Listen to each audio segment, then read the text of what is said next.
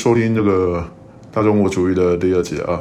我们就直接从这个我们从初学课本的第二单元啊，因为第一第一单元在讲这个史前活动啊，史前活动，我觉得我们就没什么太多讨论的空间啊。那我们直接从这个历史的部分啊来来提。好，那这个这个第二单元啊，第二单元的第五课、第六课开始啊，就进入了这个先秦啊，春秋时期啊。所以，我们首先先来调谈谈这个周朝啊，周朝周朝这个概念啊。我们问一下这个台湾的朋友啊，我我们读这个，你们初中都。初中的历史课有有提到这中国史吧？应应该是有的吧？啊，有有有有很多部分，哦，也也很多哈。那那这个周朝的历史你们一般是怎么上的呢？有哪些课题大纲？也周朝我忘了差不多了，也是只是只是呃从那个夏商继承商朝嘛，继承商朝哦，吴王伐纣是吧？因为这个孟子曾经讲过一句话哈，我首首先来先跟大家提及这个所谓这个朝代继承的问题哦哦，商朝听起来好像是哦，我们从历史课的这个脉络去去看它哈，好像是说这个周周周这个武王哈，原本是这个商朝的一个算是一个附庸哦，可以这么理解他啊，一个王朝下面的一份子哦，但是因为可能这个纣王太过于这个。啊，周王太过于残暴了哈，导致我们人民要反抗，去革命啊，去革命啊，所以武王去伐了纣啊。历史课本的脉络应该是这么一个概念，对吧？是啊，但是呢，实际上啊，我们从这个一些文献可以可以去去。窥知到一些一二啊，这个脉络实际上有可能是不太对的啊。为什么说有可能是不太对的啊？因为这个孟孟子啊，《离离娄篇》有写到哈，他说文王生于齐州啊，祖于毕毕城啊，西夷之人也啊，西夷之人也啊。舜舜是东夷之人啊，文王是西夷之人啊。这句话是孟子讲孟孟子讲的哦。那后来被谁引用了？被雍正，雍正大家知道吧？哦，前阵子呢，《甄嬛传》在台湾应该也挺热的，对吧？那这个雍正哦，曾经写过一本《大义觉迷录》，他有提到这件事情啊。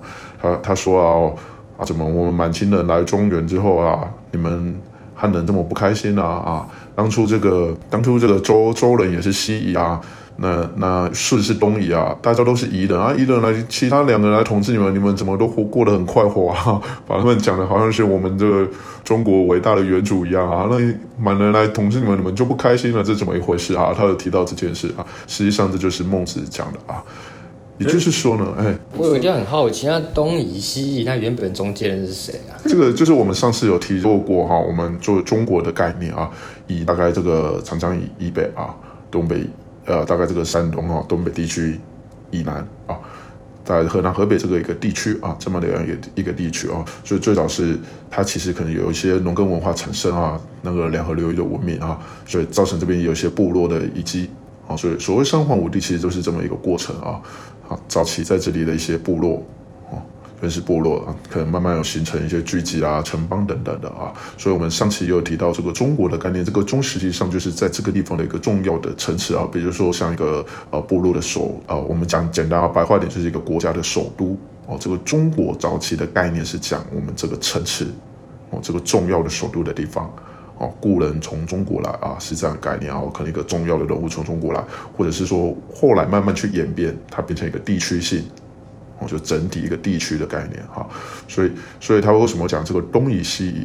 哦，孟子为什么会这么说？哦，就是早期我们住在中原地区的人，实际上有他的他他这句话啥啥意思呢？哈，他的意思是说，哦，只要你这个人是有才干的，哦，有才华的，哦，你这个人统治者是具备正当性的，哦，对民众百姓照顾的，你来到我们中原地区，哦，即便你成为了统治者，我们依然都很欢迎。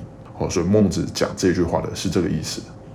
哦，所以它某种程度也代表了一个事情，或者说早期这个中原地区中国的概念哈，它其实是很缩限的，哦，并不是这么的放大。好，那我也另外一个好奇的地方，就是上一集节目我还提到中国五千年历史，那在五千年之前是什么东西呢？因为像那个最近就是也不应该是最近炒的火红，就是二里头文化。二里头文化说像像是象征，官方说法是象征是夏朝吗？还是商朝？哦，像你刚刚提到这个二里头文化哈，它就写到中原地区哈，在那个河南省嘛，哈洛阳这边的一个遗址，哦，所以就是符合我们上一次讲的哈，就是其实它早期部落为什么会就中国的概念，其实差不多在洛阳这个地方，它主要是一个城郭，成果的概念就发展出来的啊，像我们提到哈，主要还是从这个文字的记载和，有文献的之后资料，它是比较缺失的哈。那你刚刚提到这像这个二里头文化哈，是否分？呃，它实际上被归类啊，我们中国这边哈，把它归类为夏夏文化的一环啊，夏朝的一个证明。实际上它充满争议啊，比如说有仰韶文化、龙山文化、齐家文化啊，各个不同的文化，它们到底是不是属于夏文化？这其实是充满争议的啊。所以夏到底是不是个王朝？然后当然它有争议性啊。当然我们的正史。正史哦，讲正史也不太对哦，就我们教科书把它编列的是一个王朝啊，它是这么认定它哈，但实际上到底是不是呢？哦，史学考考究这个充满争议，所以我们有争议的地方，我们暂时先搁置啊。我们争议它本身就存在着多元的说法，对吧？啊，我们先从一些比较既定的啊，呃，可能有有产生文字上偏差误解的地方啊，我们我们主要的这个节目主要单元，我们来聊聊聊聊这部分。好，所以我们今天还是拉回点主题哈，我们从这个。这个周朝跟商朝的这个交替开始谈啊，所以我们刚刚提到说，这个东正也讲了哈，引用孟子的说法哈，他说这个我们有东夷哦，说是东夷之人啊，那武王是西夷之人，也就是说了哦，这个对商朝来说哈，以孟子的说法，他很有可能是一个外外来的部族，对吧？外来的部族，也就是说，他这两个朝代啊，如果假设我们我们设定它是一个王朝哈。实际上，这个周国的王朝、商王朝，它可能是同时间并存的，是吧？它可能是同时间存在的啊，只是说后来这个周王朝去去征服了这个中原地地区啊，把把商给赶走了啊，或者是把它灭绝了这样这么个说法哈。这个就好比说什么呢？啊，好比说这个英国、法国打仗啦哈，哦，英格兰、苏格兰打仗啦哈，类似这种概念哈，它其实不太像是说哦哦，有有这个他辖下的人民。哦，或者是他管辖下的一个政体啊，或我管辖下的一个组织去反抗引发的革命或政变。哦，他其实依照孟子这个说法，我们去考究起来的话，他可能更像是一个不同国家的互相征服跟抵抗的过程。哦，实际上周王朝来统治了上商或中原地区，我们应该这样去理解。他接下来的脉络就相当的清晰了哈。怎么说呢？啊？所以周周王朝统治了这个中原地区之后，他做了一件什么事情？就周公治理作乐了，哦，所以才有这个礼乐制度。哦，他开始讲封地了啊，封建主义哦，开始把把城里去塑造贵族出来了。哦，所以为什么我们得去这个治理作乐呢？征服了一个地区，假设我们原本在我们原本部落生存，我们有原本的规矩，我们有原本的组织制度，对吧？那我现在征服了这个地区，我现在做什么事情？做一点分界。好，我我得把我这个殖民的地方的规矩重新给制定出来。所以他就治理作乐了。所以封建制度实际上我们可以这么去想象哈，可能就是比较接近于商朝对中原地区掌握的一种新的研发出来，我对这个地方殖民控制的一个方式。假设你你可以这么想啊，假设我今天是一个武装政变，我其实不用这么大规模的去改造我的制度的。因为我原本就在这个国家底下的话，我只是重新取得了政权嘛，哈，我其实不用重新重，我不用重新颁定一个宪法或什么，我我可能可能有效的去做一些短，诶比较小型的变化，哦，这个社会制度是可以可以可以接受的，它可能比较适合这种。那现在看起来周朝啊，周朝比较像是这个他去统治的中原地区，哦，所以他开始哦治理作乐啊，哈，做一些封建的制度，哦。那到下来，我们我们说这个封建的制度啊，到了战国时期产生了一些变化啊，就是这个贵族大家开始谁也不服谁了哈，所以周天子，我们现在重新理解周天子这个概念啊，天子是什么？他其实哦不是单纯的政权，周天子比较像是人权啊神权啊，我刚刚讲说啊，刚刚口误，周天子比较像神权啊，为什么讲这件事情啊？天子啊，天子顾名思义是什么？上天的儿子嘛，嗯嗯，啊，所以我其实是。代替上天来管理大家的啊啊，那时候呢，那我们为什么我们讲说这个周天子更接近于神权啊？因为那时候等于是说哦，你哪个国家的国王要要登基了，要继位了啊？比如说我齐国，我齐桓公要继位要继位了，谁要继位了啊？啊，他他必须是有周天子来册封你的，嗯，天子管辖啊，我们都是天子天天子门下啊。那这个各个国家的政体制度啊，其实都是相对都不同的。哦，所以我们早期那个这个早期这个像这个。啊，好像是这个郑国还是魏国啊？有有一个我们第一部的刑法啊，号称中国第一哦，中国文化里面的第一部刑法。这个邓析啊，邓析先生他写了一部竹刑，哦，把法律刻在竹子上啊。这个竹刑是最早，号称是第一部宪法哦。这个邓析也是一个聪明的啊，这个以后有机会我们再来谈哈。对，邓析这个也是相当聪明的一个人啊啊，所以有这个第一部竹刑啊，那表示这各个地区哈，它其实有不同的法律制度啊。可能你这个国家杀了人啊，必须得犯什么罪？哦，接受什么刑罚，可能来到我们国家啊又不一样了。嗯。哦，齐国、鲁国的政治制度哦，法律制度可能又不太一样啊。哦，所以晚期才有相当国家在做变法。嗯。哦，变法的运动啊，包包含最熟悉的就是我们这个商鞅变法。嗯。哦，所以所以可以这么理解它啊啊，天子更属于神权的概念啊。实际上各个国家各个民族呢，它是各自发展蓬勃发展。嗯嗯嗯。好，那这件事情让归功于周公的这个封建制度了哈。因为他把它封建出去了啊，就我们治理作乐，它是一个主要的原则跟概念。哦，所以礼乐是比较像是各国的宪法，就好像就是中央政府跟联邦的概念嘛。然后呢，有点类似的，有点类似，就是说哦，你们这个公公侯伯子呢是不可以自己随便乱乱搞的。嗯，我主要的阶层管理我还是要把握住。嗯，但是你你这个王下面啊。你们下面得怎么搞啊？啊，你们你们的人民怎么生活啊？那你们自己搞去，我我也不太管太多。嗯嗯。好，那我就是一个神权的存在啊，有点像类似于这个欧洲国家啊，以前天主教教宗的去册封各个国王那种概念啊，有有点类似啊。所以这个状况下啊，各个国家是非常蓬勃的啊。这是我们中原地区哈哲哲学思想啊最为发展、最为发展的一段时期啊，可以说是思想思想面的黄金时期了哈。所以。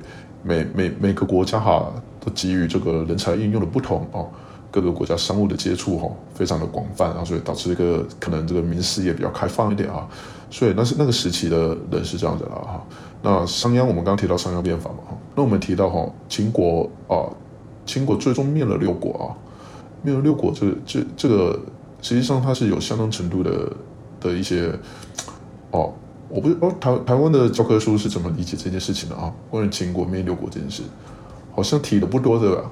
嗯，很不不多，就联合呃联远交近攻的哦，他就说哦，我去结交远远边界的国家哈，攻击我的邻国，哦，壮大我自己之后，我再去攻攻击其他国家。那这件事情肯定是挺有矛盾的，你你你得懂吗？我我不并不是说他外交策略有矛盾了哈，是说这件事情不能并不能够概括秦国最后统一的原因。嗯嗯，哦，因为我我今天我我去啊，我征服了我的邻国，那你说你结交啊远边的国家啊，跟你没有国国跟你没有边界的国家，然后你们统一的邻国，那什么道理你又比别人更强了一点？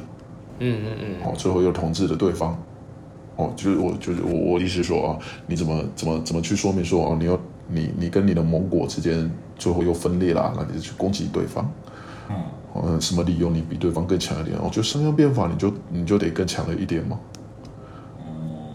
哦，这个大概是一个值得去探究的啊。我们教科书大概不提的太多的啊，可能也没有太多的文献资料。那根据我们目前的理解啊啊，比如说我们知道这个秦楚啊，秦楚有过六次的联姻啊，历史上有记载的啊，有过六次的联姻啊。那秦始皇大家做过什么动作？那个陆矮啊，不最近有一个漫画好像挺有名的是吧？啊。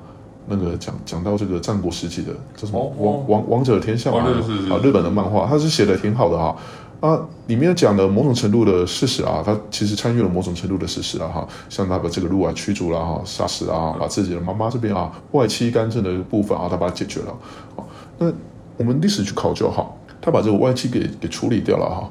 秦始皇做这件事情啊，某种程度他算是这个意识形态的整合，嗯嗯，好，因为。战国时期，我们刚刚讲过，呃，人口流动事实上还是相当普遍的哈。比如说，哦，孔子也曾经到处去求官，哦，求官啊，很很很可能你今天是鲁国人啊，你今天是楚国人啊，但是你可能在秦秦国当官啊啊，可能你是晋晋，可能你是晋人啊，但是你可能在秦国在诶当了宰相了啊，像吕不韦实际上也不是秦秦国人哈，像这样的事情是经常发生的哈。那这个秦始皇大概做了一件事情啊。他就是把这个外国的这个势力从国内给扫荡掉了啊，这大概是其他六国比较没有做到的一件事情啊，所以国家向心力才会比较充足啊。他首先凝聚了这个民族性，嗯，哦，一方面呢哈，我们根据现在这个另一层史观的说法哈，所有历史的偶然其实都是必然，嗯，那其实。秦始皇其实去征服其他国家有个主要的概念，就是从他这个外戚干政啊，哈，宦官宦宦官来干政啊，哈，都可以理解到一个特别重要的事实，就是秦国的内部政治机构啊，内部内部政治机制其实有某种程度的腐败。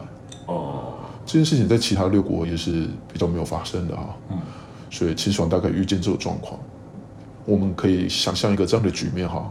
好比今天哈，我们常常会讲我们这个美国啊，美国帝国主义啊，邪恶的美国帝国啊，他这个去引发的这个阿富汗战争啊，波斯湾战争，这是我们会一个说法，什么说法？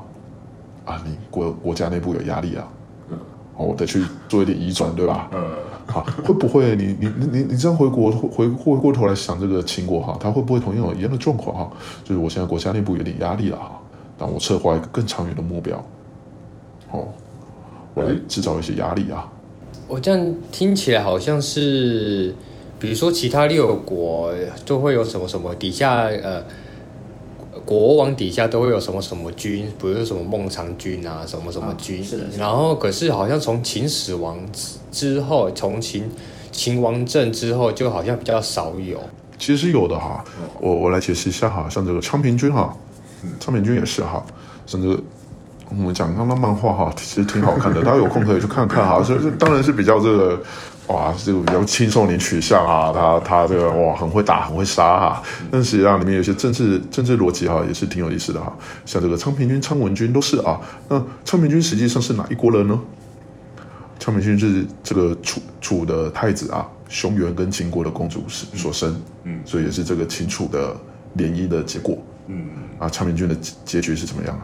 嗯，昌平君是这个楚秦国的公子所生啊，后来回到秦国担任宰相，嗯，好，那被秦被秦始皇给罢黜掉了，哦，是，所以他后来又回到了这个楚国，哦，担任一个什么什么什么什么王啊，然后后来又被王翦，然后蒙武给歼灭之后战死了啊，所以是不是符合我们刚刚说的一件事情？秦始皇其实某种程度在整理他国家内部的意识形态，是，好，所以他把它整理完之后，嗯，我们开始统一六国的路径。就是这样把把把六国给统一起来了，所以去理解它这个过程哈，它大概不是一句援交进攻可以结结束的事情哈。那我们接下来讲下一下一下一段哈，统一了六国之后，秦始皇做了一个很大的动作，修筑长城的。对，是是是是是啊，这个逻辑真的是也是非常的优秀哈啊！你你们有没有看过我们这个张艺谋大导演的电影《英雄》啊？哦，有有有有，有。英雄最后是不是讲一句话？你记得英雄最后讲了一句话？好久了，很久了。啊，电影结束之后啊，非常的壮阔啊，讲这个为什么我们这个李连杰不杀秦始皇，对吧？啊，为什么不杀呢？因为杀了他，国家会乱了。哦哦。那为什么国家会乱？然后他写了一句话：我们中国人盖长城啊，我们中国人盖长城是因为我们都是啊，处于一种防御别人的姿态，我们不侵略的。嗯嗯。像话吗？这符合是历史逻辑吗？这不符合历史现象的啊，各位同学哈，这这对我们历史观察是完全不符的哈。中国人怎么会是一个不喜欢侵略别人？我们都是提倡我们得要狼性，对吧？企业并购喽，对不对？我们吃人肉吃的可凶的了哈，这个不是不是一个合理的现象哈。所以哦，以一个征服者的角度来看这件事情，确实也是不太合理的啊。你们可以去思考一下，这个世界上有哪一个征服者啊，他去构筑了这种长城的防御性工事啊？很少的。对，为什么秦国统一了六国，为什么不再统一其他国家？是的，为什么我不统一啊、呃？比如说匈奴？是啊，是啊。我，不，为什么不往北打？是啊。像成吉思汗，你们看过成吉思汗的电影吗？它标题叫什么？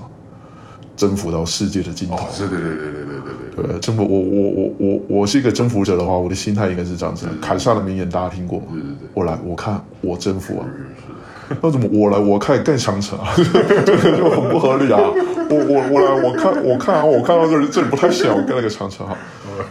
这从他的这个内部的这个政治题材啊，我们去理解它哈。我们细细细的从这个脉络一层一层的来结构啊。首先，秦始皇做了一件事哈，统一六国之后，统一的文字，嗯嗯啊，统一的这个呃什么车同轨书同文，是。焚书坑儒，嗯，哦，我们先从焚书坑儒来来来说明哈。其实焚书这个人哈，我们来讲一个题外话啊。其实实际上焚书这个人是项羽焚的啊。那这个阿房宫那个时候号称是这个国国家图书馆啊，国家总图啊，一一把火把国家总图烧了，这不得了啊！文献全烧光了。所以说项羽其实实际上是这个烧了国家总图这个。啊，有有点意气用事了哈，有点意气用事了啊。那那没关系哈，所以所以这个焚书坑儒实际上哈，秦始皇焚的倒不是书哈，他其实是要我们前面可以理解哈，其实秦始皇某种程度真的是一个政治相当天才的一个人物哈，要不他不会懂得要整合意识形态啊，六国他第一个啊，七国他第一个国君这么做哈，所以焚书坑儒我们怎么理解秦始皇哈？从他前面这个整合意识形态的作为，你大概可以理解一件事情哈。焚书主要就是啊，我要在这个书书籍的出版上去制定一套规则。哦，就是有哦，就是网络长城的概念啊。是这个网络长城的概念，我们控管对对对，控管资讯，对对对，控控管你的这个出出版言论的自由哈。所以它其实主要讲一件事情哈，就是未来哈，我们我们这个书哦，不是说我们不读书啊，我们得读书啊，但是我们读的书哦，必须是政府。让你读的书，嗯，好，就如同我们现在在提及的这个啊，人人人教版的历史教科书啊，所以你看秦始皇的政治是非常超时代的哈，他就早期早期这个诸子百家非常的蓬勃啊，所以我们说这个这个谁啊，这个董仲舒独尊儒术啊，其实这个理解是错的啊，其实是从秦始皇开始就独尊儒术了，嗯，所以我们怎么去理解这件事情？哦，有人说哦，秦始皇不是法家吗？法家啊。这个其实我们也不讨论它什么家什么家哈，我们暂时先搁置这件事情，因为这个边界的划分哈，实际上还是相当复杂的啊。但秦始皇可以说是做到了一件事情哈。第一个啊，我们刚刚提到周天子是不是神权呢？对，是神权嘛哈。那实际上我这个王，我是拥有治权，嗯，统治权力，嗯嗯。那神权是天子的权利，嗯嗯。那秦始皇干了一件事情，我是始皇啊，嗯，我现在人神合一啊。哦，你们得从我开始理解这件事情啊！我就是上天指派的人啊，我就是那个应许之人了哈。所以，我从此之后，我再也没有一个什么神权，然后另外来册封我了。哦，他首先做到这件事情啊，人神合一的哈。所以，我们后后续讲什么天子啊，汉天子什么天子啊，大汉天威啊，其实都是从秦始皇的概念延伸的啊。这是第一件哈。所以，他实际上做到了一个思想思想的统一哈。他其实是要做这件事情啊。第二个就是国家教育的一体化。嗯，未来我们只有这个，我们说的哈，这个以前台湾炒过嘛，哈，什么一纲多本，一纲几本，哈，几纲几本，好，在我秦国里面没这种事哈，说了以后都是一纲一本。所以你有没有发现哈？其实秦始皇他是有中国概念的。嗯嗯，早期的各个国家啊，周朝可能还没有的，他们认为周是一个城邦。嗯，从秦始皇开始，他开始有一个国家一体的概念了。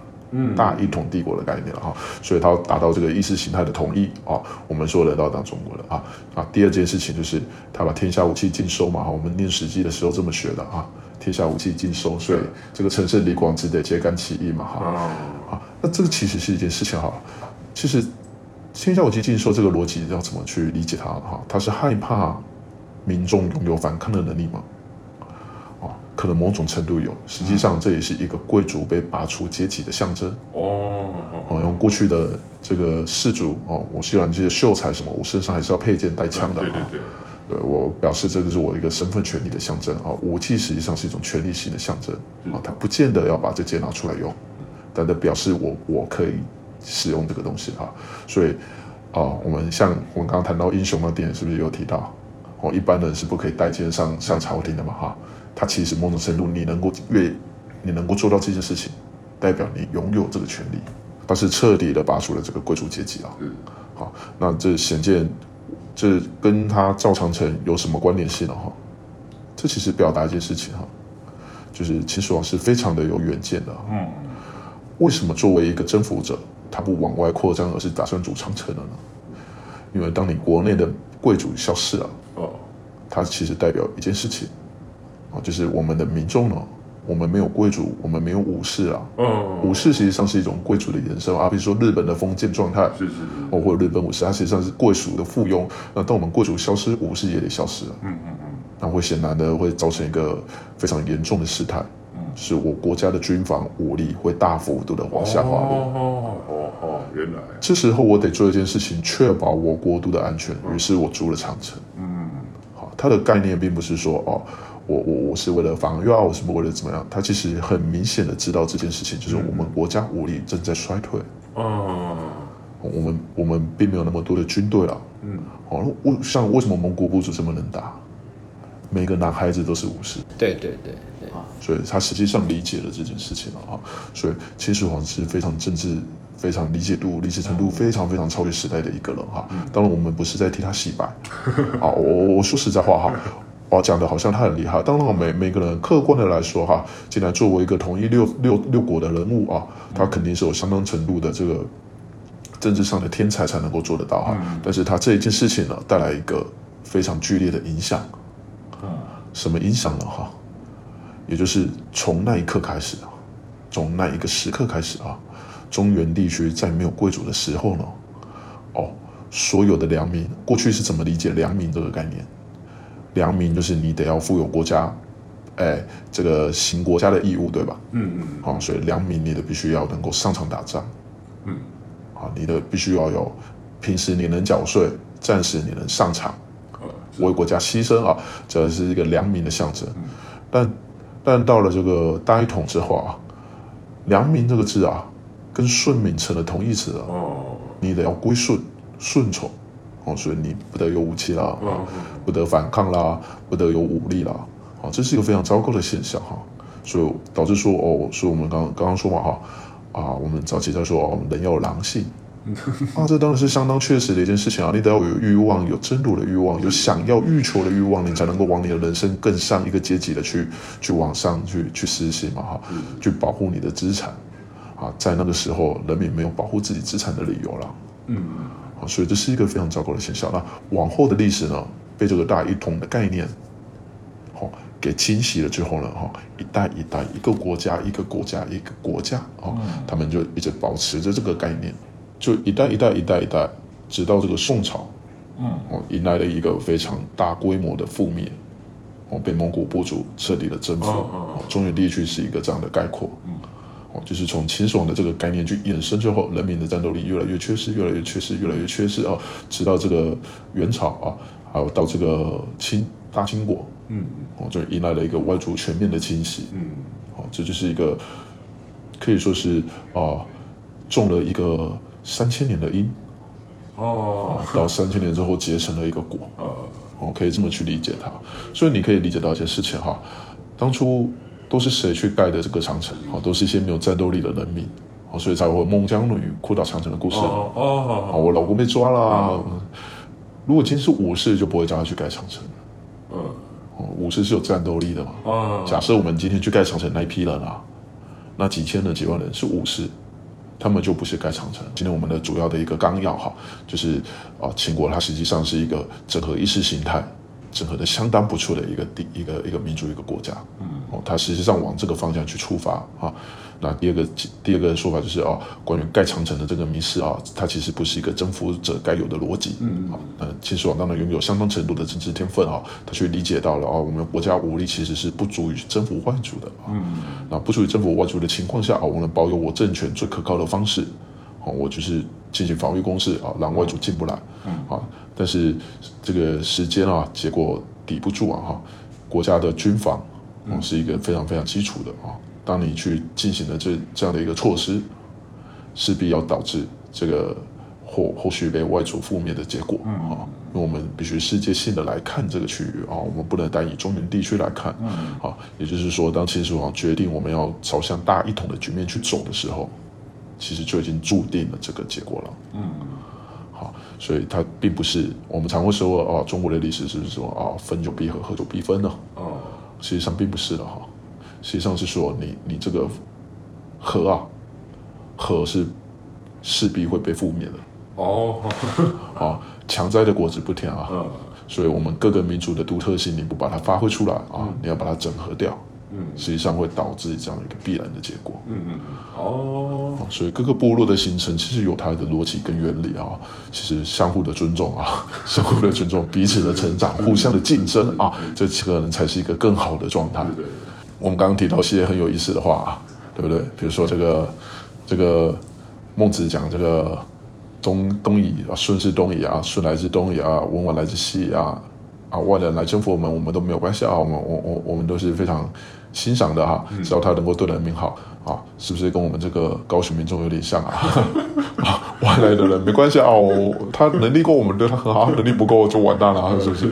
那实际上啊，我们最好还是要保持这样的一个概念哈，做好我们高雄人啊，不要有这种这种思维啊。谁来帮助我们啊？处理哪些事情啊？主要是我们如果能够自身，比如说这个法律秩序要最符合我们的民情去使用，我们不要去依赖别人来帮我们规划或制定什么事情啊。比如说我们大陆说同你们，你们肯定不愿意的，对吧？对对啊，啊，觉得两边差异太大啊，对不对？好，所以所以这个最好的方式啊，可能像我们就是要提倡这个一国两制、一国多制啊。当然，他把这个国家的概念模糊化了啊，但是其实这个。每个每个地区啊，不不同的政治形态啊，不同的让他自己去发展，它可能是一个相对好的状态啊。那当时秦始皇也是非常不得已啊，因为我们有提到，因为他国家内部实际上政治结构是慢慢走向一个腐败的阶段，嗯嗯嗯，好，所以他他可能也也实在是万不得已了啊。那外面龙夷我也打不过嘛，我就往 往内入侵啊，往往中原地区去去去做进犯跟占领了啊，这肯定是一个不得不的结局啊。所以可以说，他为了保保持这个秦的血脉啊政体，导致了这个中国历史未来。所以说，他是一个相当重要人物，是个相当重要的人物。所以你看，我们我我我们的这个教科书哈，我们教科书在秦统一中国这边哈。啊第三单元的第九课啊，讲到秦统一中国；第十课秦末农民大起义啊，就这样两堂课来解释秦朝啊，其实是相当不够的。嗯啊，就我的理解啊，其实他应该把它说明的更仔细，嗯，脉络补足的更清晰啊。那关于接下来啊，西汉怎么去统治人民啊，温景就是啊，接下来可能会有一个相当有趣的课题啊，就是汉武帝啊，你们大概很难理解，汉武帝杀的这个汉人啊，中原地区啊。嗯 他他这个杀的汉人可能远远的比秦始皇还多哦啊，那怎么会说汉武帝是大唐盛世啊？秦始皇就是个暴君，嗯啊，这个逻辑怎么来的呢？啊，我们可能就是啊，下期节目啊，我们再来聊聊聊聊汉朝啊，汉武帝啊，像我们第十二课啊，第三单元的第十二课，汉武帝巩固大一统王朝啊，你看写的很完美啊，写的他是一个完人啊，事实上汉武帝最后的结局是什么啊？他在晚期的时候有下坠。下坠造极啊，嗯，大家要知道这件事啊，对啊，说自己犯了太多孽了哈，那 怎么会有这这样这样的思维啊？我们到时候来谈谈哈，再来谈一谈啊。我们本期节目就到这里结束哈，谢谢大家今天的收听啊。Thank you.